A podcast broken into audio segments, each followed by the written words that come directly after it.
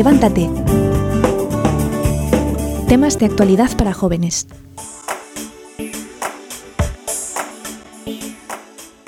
Pues vamos a hablar de Jesús, porque justamente le decía a la hermana, hermana, cuando te digo Cristo Rey, ¿tú en qué piensas? Yo en los mártires, en los cristeros, sobre todo. Sí, es que, o sea, yo también compartía lo mismo. A mí, justo hace poco con los niños de catequesis, pues habíamos visto eh, pues unas fracciones como de la película de Cristiada, pero cuando aparece lo de José Sánchez del Río. Impresiona muchísimo y los chicos para qué les impresiona también les ha quedado súper grabado en la cabeza pues eso, el de eh, el, el, grito con, con, el que él tenía y esto que es un, un actor, ¿sabes? Pero cómo ha de haber sido pues San José Sánchez del Río cuando decía que él está entregando su vida por Cristo Rey y que no le importaba, o sea, que él ya sabía que lo iban a matar y estaba su padre y su madre ahí, que pudo haber tenido hasta pena y que le decían, ¿sabes qué? No tienes que hacerlo. Si tú dices que, que no, pues ya te salvas y te vienes conmigo y esto que lo otro, en la película. Pero él con una sonrisa y eso, como, como, como una mirada a la eternidad. Decía, pues viva Cristo Rey y lo mataron. Y entonces, claro, a mí me ayuda muchísimo eso, como a pensar, estoy de o sea, quiero dar de verdad mi vida por Cristo. Tengo a Cristo en el centro. Me invita a eso, como hacer un examen de conciencia. Y, y, está Cristo en mi vida. Está Él en el centro. Le he conocido, le he imitado, he hablado de Él. ¿O qué estoy haciendo?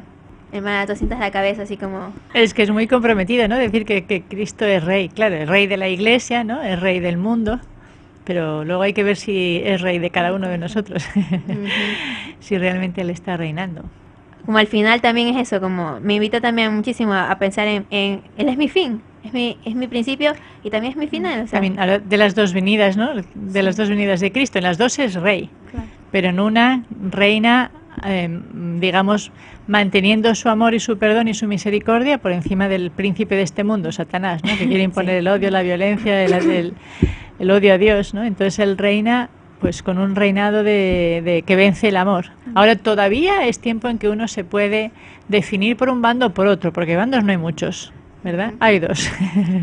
el que no está conmigo está contra mí, dice el Señor, ¿no? Y el que no recoge conmigo desparrama, ¿no? Pues si no estamos con el Señor, no vayamos a pensar que es que vamos por libre. Exactamente, como San Ignacio también de Loyola lo dice, pues en los ejercicios espirituales, en las dos, banderas, con la de Cristo o con la del demonio.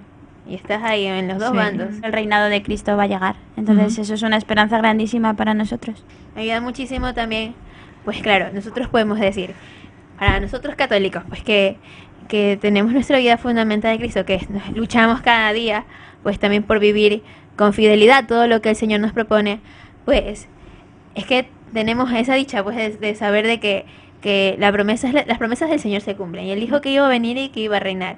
Entonces, reconocer que el reinado, del, el reinado del Señor es que tiene toda una garantía. Porque tú dices, a ver, ¿qué me ofrece ese reinado?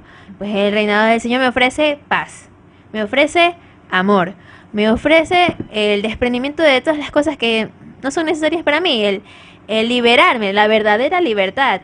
¿Qué más me ofrece? Pues me ofrece esperanza, me ofrece luz para eso, para que no, no, no me deje este, empañar la mirada con cosas falsas. Yo creo que cabría también hacerse la pregunta con todo lo que hemos escuchado de cómo hacer que realmente el Señor reine en nuestras vidas. Porque es verdad lo que dice la hermana, es a veces es comprometedor el decir si realmente Dios está reinando en, nuestros, en nuestra vida, en nuestros corazones. Entonces, cabría hacer la pregunta, ¿cómo hacer que realmente el Señor reine en nosotros?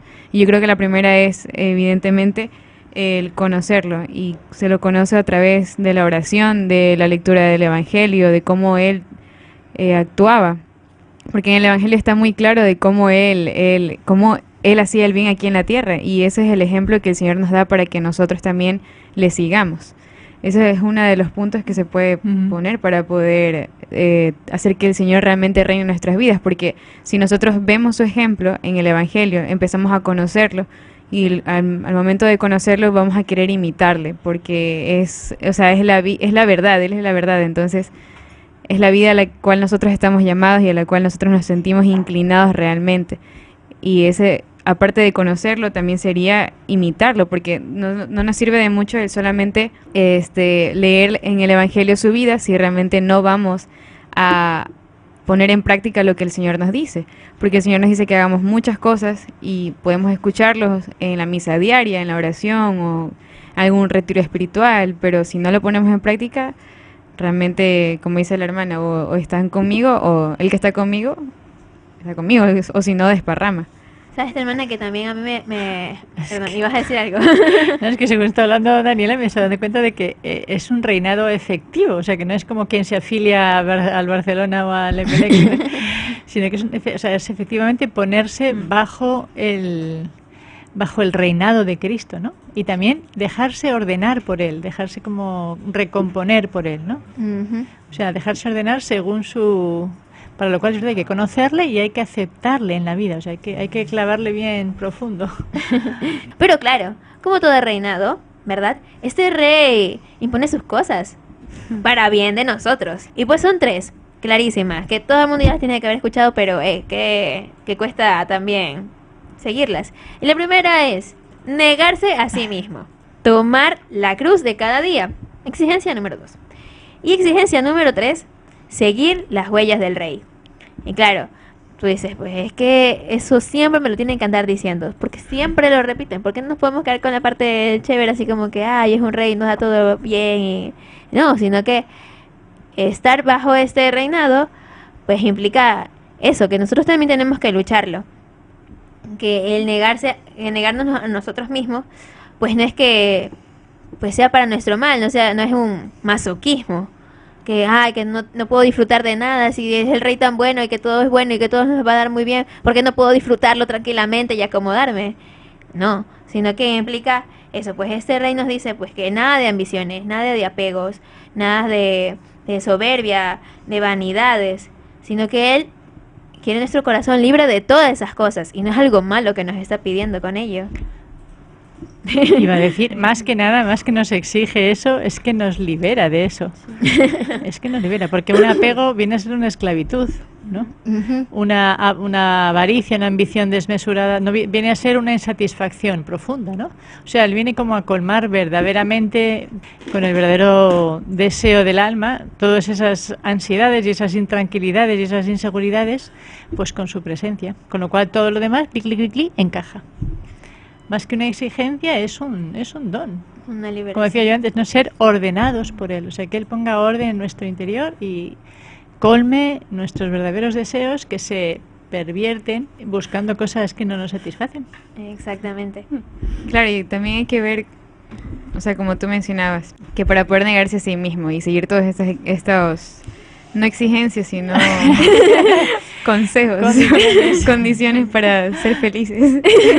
Hay que darse cuenta cómo realmente, cómo es realmente nuestro rey, que no es un, como hablábamos hace un momento, que en su primera venida no fue como una, un dictador o alguien que se imponía aquí en la tierra a decir yo soy el rey de todo el universo y ustedes mis súbditos, sino que como la manera en cómo lo hizo fue a través de la, de la humildad, eh, naciendo en un pobre portal de una mujer que de la cual casi nadie sabía, naciendo que y las primeras personas que lo vieron fueron los, los humildes pastores, etcétera. Todo lo que ya sabemos cómo nació el Señor, que realmente nosotros tenemos que, que caer en la cuenta que tenemos un rey que se ha bajado para poder llegar hasta nosotros y que lo hace todos los días a través de la Eucaristía. Y que, él lo ha hecho todo esto antes que nosotros. Él también se ha negado a sí mismo. Él tomó su cruz y Exactamente. siguió la voluntad de Dios. Cristo ya consiguió su victoria en la cruz, eso está claro, ¿no? Entonces, ¿qué esperamos en la segunda venida? Pues esperamos ya una instauración de ese reinado definitivamente en la humanidad, ¿no? O sea, Pero mientras tanto, este tiempo nuestro no es un tiempo de, digamos, de, de, de victorias. No es un tiempo de, como de disfrutar de esa conquista de Cristo, sino de lucha un tiempo de lucha. ¿Qué quiere decir? Pues que tenemos que luchar en, en el reinado social, o sea, que, en que reino, en que Cristo reine en la sociedad, ¿no? Que lo que él quiere, ¿no? Que maravilloso sería que pues que Cristo fuera nuestro rey. Tendríamos justicia, tendríamos paz, tendríamos Esperanza, amor, alegría de verdad, libertad. Sí, tú imagínate, o sea, que Cristo fuera nuestro rey, tendríamos garantía total de todo, ¿no? Incluso pues el perdón de nuestras debilidades, una maravilla. No hemos llegado a ello, tenemos que intentar que nuestra sociedad se parezca lo más posible al reino de Cristo, ¿no? Y eso es lo que tenemos que hacer como, como ciudadanos, como personas de este siglo y de este, de este lugar. Pero lo mismo en, dentro de nosotros, ¿no? También si Cristo, eh, si nosotros tenemos que tener a Dios, a Cristo como rey, por eso la pregunta, ¿no? ¿Quién es tu rey? Pues si yo tengo a Cristo como rey, Él también tiene que imponer su conquista en mí y yo tengo que conquistarme yo misma porque ojalá yo fuera una, ¿no? como cuando dice el señor, oh, el diablo, no, no, endemoniado, ¿cómo te llamas? Y de legión porque somos muchos. Pues dentro de nosotros también hay una multiplicidad de, de reyezuelos, diría yo, ¿no? Estamos, por así decirlo, eh, estamos más bamboleados, abofeteados, tiranizados pues por las pasiones, por, por los pecados capitales, ¿no? Quién por la envidia, quién por la pereza, quién por eh, el deseo de placeres, quién por la tristeza, quién por el rencor, ¿no? Entonces uno se tiene que preguntar, bueno, yo por qué, por ejemplo, ¿por qué cojo este trabajo? Pues quién sabe si detrás de él coger ese trabajo está desplazar a una persona a la que yo le tengo rabia o manía o tal. Yo, ¿por qué me he visto de esta manera? Pues yo qué sé si será para robarle el enamorado, yo qué sé. No, o sea, seamos sinceros. o sea, yo, ¿qué, cuál es mi rey? O sea, ¿qué, ¿qué me está motivando? Y si yo me lo planteo así delante de los ojos, ¿es digno o es indigno el rey? ¿no? Porque puede ser mi envidia, puede ser mi, mi rencor, puede ser mi egoísmo, puede ser mi, mi orgullo. Y eso es lo que me está gobernando, ¿no? Yo hago esto porque quiero, no, porque quiero, vamos a ver. Bajemos un poquito, ¿qué es lo que quiero, no? Pues igual quiero imponer mi envidia, igual quiero satisfacer mi venganza, igual quiero eh, encontrar mi, mi, mi, comodidad, éxito fácil. Vamos a ser honrados, que es lo que a mí me gobierna, ¿no? Entonces, si yo quiero que a mí me gobierne Cristo, pues tengo que conquistar esos tiranillos, esos reyezuelos que en realidad me están llevando muy mal. ¿no? Sería como descubrir cuál es tu pasión dominante, tu vicio, tu, tu defecto dominante, es el que te domina.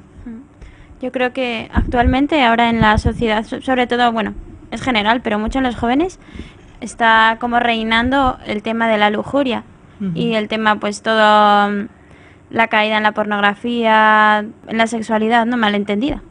Entonces, como realmente uno tiene que ser capaz de, para que no le domine todo esto y para que en su corazón no esté reinando la lujuria, pues, por ejemplo, eh, impedir tener como distancias con, pues, un ejemplo concreto, ¿no? No ponerme, si yo sé que caigo en ese tema especialmente, pues no de meterme a mi habitación solo con el ordenador, sino que hacerlo, por ejemplo, si necesito buscar algo, pues buscarlo en público, ¿no? Porque o el celular, ¿no? Que es tan fácil que nadie me esté viendo, pero yo pueda buscar lo que quiera y acceder a lo que quiera, que es facilísimo, ¿no?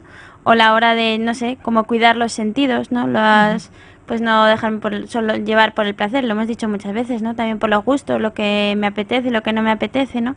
Hacer como mortificaciones eh, externas, ¿no? A la hora de, pues, elegir un tipo de comida u otra. Tener como un orden para que todo esto me vaya facilitando el ir venciendo a este defecto que va dominando todo mi corazón, ¿no?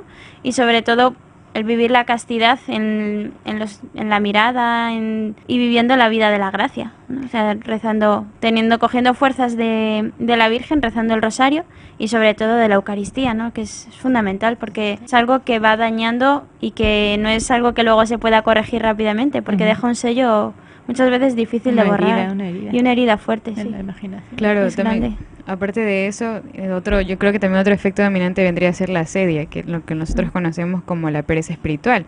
A veces nos cuestan mucho las cosas espirituales, todo lo que tiene que ver con la oración, con, con la misa, rezar el rosario, e incluso las virtudes, la caridad. La confesión. La confesión. Y las virtudes de la caridad, el tratar bien a alguien, cuando yo estoy teniendo un mal día o, o alguna situación similar. Entonces también ahí es bueno eh, como dice la hermana, ponerlo delante de nosotros y ver qué es lo que realmente estamos haciendo. Si lo que estamos haciendo es algo digno, si es algo que, que agradaría a Dios o si no. Por ejemplo, un ejemplo de la sedia cuando tenemos experiencias espirituales, hacer las cosas con negligencia. Me toca llevar en mi parroquia el rosario algún día y cuando lo voy a rezar, pues lo rezo rápido, no quiero rezar esto, tengo eh, vergüenza, vergüenza o simplemente no quiero rezar y lo rezo. por todo. Exactamente. Entonces ahí habría que hacer eh, actos de virtud, hacer lo opuesto, o sea, quedarme rezando el rosario, meditarlo un poco más, eh, poner más atención a lo que estoy haciendo para poder vencer eso que puede ser mi, mi defecto dominante, el que yo debería eh, controlar para poder realmente tener una, una, vida, un crecimiento mejor. Exactamente, y otras otras cosas en las que también pues solemos caer muchísimo es también el orgullo. Y es que todo nos lleva a ponernos por encima de todo, de verdad. Y entonces, claro, que me, me, eso me lleva a creerme superior a los demás y a tratarlos como menos que yo. O también, pues buscar la gloria, que todos estén hablando bien de mí. Entonces, donde están hablando bien de mí, ahí yo estoy bien. Donde está un grupo de personas que me tengan en buena estima, ahí estoy bien. Pero donde otros que me vean como un poquito mal, ahí ya no me meto, porque es que no me gusta que estén hablando mal de mí. O porque me cuesta aceptar también mis errores. Entonces, también los jóvenes tendemos muchísimo eso, como a aferrarnos a que lo tenemos que hacer perfecto y, si nos equivocamos, nos, cerramos exactamente.